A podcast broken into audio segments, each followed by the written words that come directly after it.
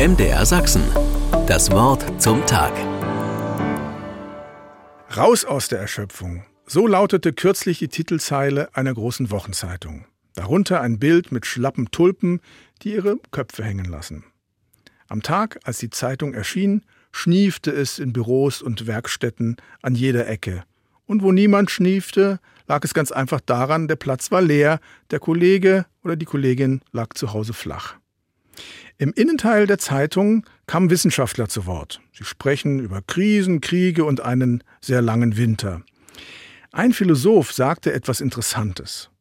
Müde und mürbe machen gar nicht so sehr die vielen Probleme, über die Tag ein, Tag aus und scheinbar überall diskutiert und gestritten wird. Vielmehr würden wir von den eigentlichen Problemen davonlaufen und uns in Scheindebatten aufreiben.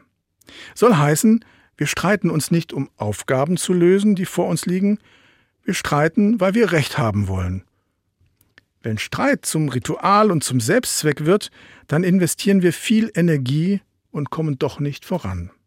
Lösen kein Problem. Die Ursache für Streit und Unfrieden wird nicht angepackt. Alles bleibt beim Alten mit einem Unterschied. Wir werden immer müder.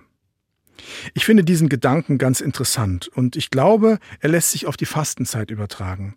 Die 40 Tage in der Wüste sind für Jesus eine Herausforderung, bisweilen auch eine Qual.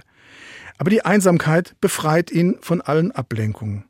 In der Zeit der Entbehrung kann er den Blick auf sich lenken und auf Gott aufs Wesentliche.